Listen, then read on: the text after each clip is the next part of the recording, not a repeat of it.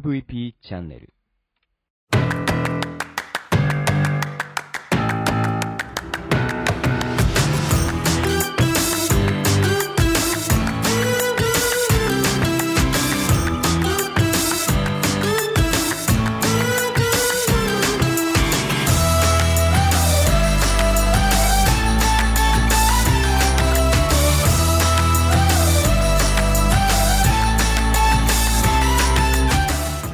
こんにちは Broken Radio 大海です。この番組は日本の福祉を可愛くしたいをコンセプトに活動している私が仕事やものづくりのことなど日々の自虐ネタ満載でお届けする壊れたラジオ Broken Radio。それじゃあスタートします。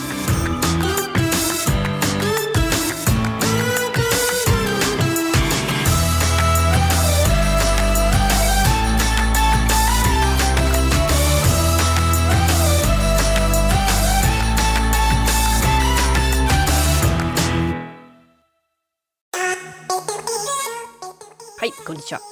えーね北海道はすっかり雪景色になりましたよ。ね危ない危ない。もう11月 終わっちゃうところで。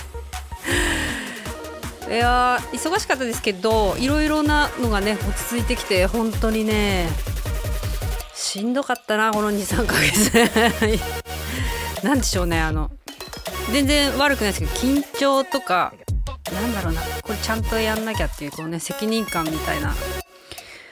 感じをきっちりやりこなすのがねまあいろんな人といろんなことして仕事をするので、ね、やり取りとかでうまくいったりうまうまくいかなかったりうまくいかなかったと思ってたことは実はうまくいってたりとかねまあいろいろありますけどなんかあ、まあ、明るい年末に向かってるような気はします。であの前回ね話した4台買った4台ね 3D プリンターをね4台買った話しましたけどあの4台目が今日来るっていう。ねもう早速4台を、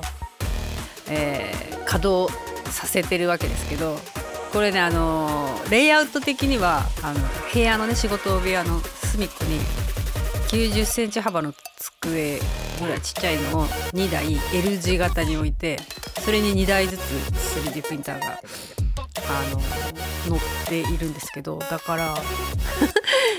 多分1メーター1メーターぐらいの範囲であの正座をしながら前と横向きながら仕事してる感じ。わかるかな？あのこの間あれなんですよ。あの TikTok とかも始めたのであのそっちにね 3D プリンターの動画載せてますけどこれ TikTok もねちょっとやってみようかなと思ってやったけどあれなんかコメント怖いね。コメントはなしにしときました。なんかやってる雰囲気と失敗してる雰囲気を載せたいなと思ってあの30秒ぐらいの動画とかね載せてますけどなんかどっちがあれなんでしょうね。インスタのリールの方がいいような気もしますしでもなんとなく限られた人にしか見られてないような気もしますし。まあどっちがいいのかっていうのを試してみるっていうことがあの今は必要なのかなとやるやらないはね試してみてから決めればいいかなっていう気がします。でねあの 3D プリンターネタでいきますけど ちゃんとね今日考えましたけどあのー 3D プリンターね今ちょうどブラックフライデーが始まったとこでいろいろ安くなってるんですけどねあの普通のプリンター業界と一緒で本当にななんでしょう。本機が安くなりすぎちゃってつい買ってしまうみたいな。ブラックフライデー中にちょっともうちょっといい 3D プリンターを5台目を買ってしまわないようにすごいね自分を気をつけてる。他に買うもんあるだろうとか思いながら。なんかだんだんこうルーティン的に作れるようになったらどうやったら楽できるかなをやっぱ考えてしまいますよね。どうやって作業効率上がればもっとで自分が楽になるかなっていう感じで。あそういう意味では仕上げの超音波洗浄機も 800ml ぐらいでこう洗うのを何回もやってたんですけどいやもうこれもやってられんなと思って 3リットル買いました。3リットル分の水で洗える量を一気にいけるっていうのでこれちょっとまだ開けてないですけど4台4台あるので一気に800 80個から100個できるので3リットルだとね一気に洗い洗い込めるんじゃないかと。ただなんかちょっとその干干すっていうの硬化させたりするのにある程度スペース必要なんですよね。あの乾燥させるっていうか日にあって紫外線当てるんだけど。そうなるとねやっぱりあの今大体占領されて 感じですね。もうは早く終わらせないとこのねパラスポーツすごろくの量が半端ないので2000個のすごろくを作るのに1個のすごろくに5競技作るってね今1万個みんなで手分けしてたよ4つの 4, 4箇所で今作ってるんですけど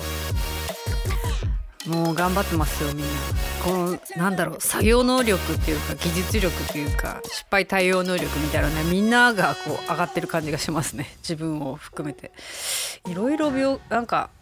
勉強になるっていうかあのピーって言って終わってそのプレートの上に出来上がってるんですけど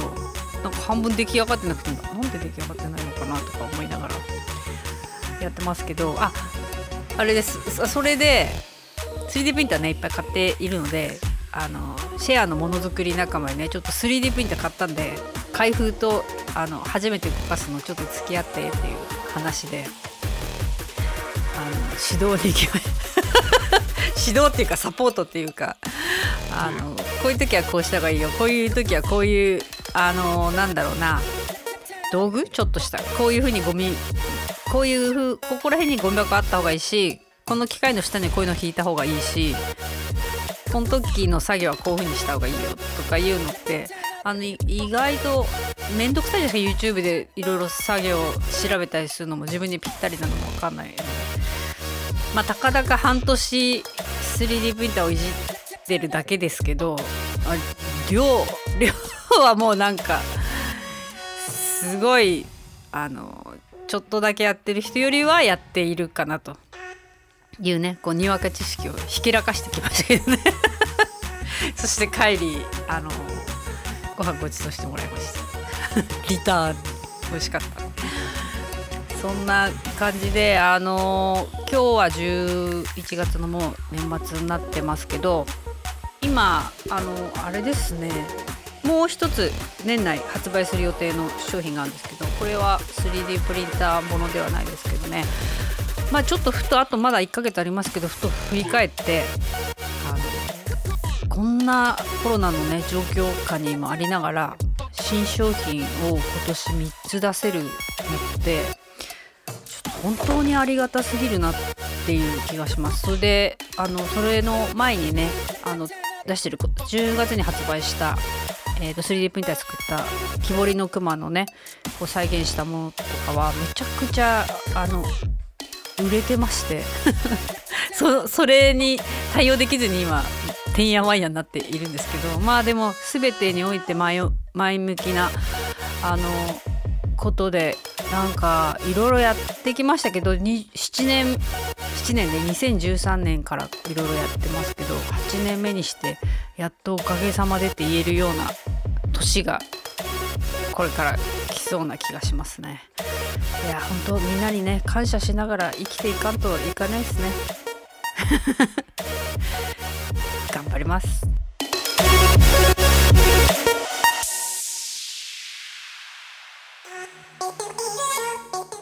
はいあのねそんな感じでね 3D プリンターをたくさん買っていろいろやっているのであのまあそれをみんなが知ってるかどうかは知りませんけど 3D プリンター会話の相談が増えましてあの福祉作業所でも 3D プリンター導入したいと。で 3D プリンターだけ導入したからって誰が作るのどうやってやるのってあの分かっている人がいるところはいいんですけど実は機械だけ買ってねまた動か動かしてないって結構多くて。あのその辺のあのなんかやり方だったり技術の付け方だったりそれをどう外に出していくかっていうね。あの来年はそういうことにあの仕事で注力していけそうな感じのねあの流れになってますよなんか。みんな 3D プリンター買ったらどうですか？応援しますんで連絡ください。それじゃあまた。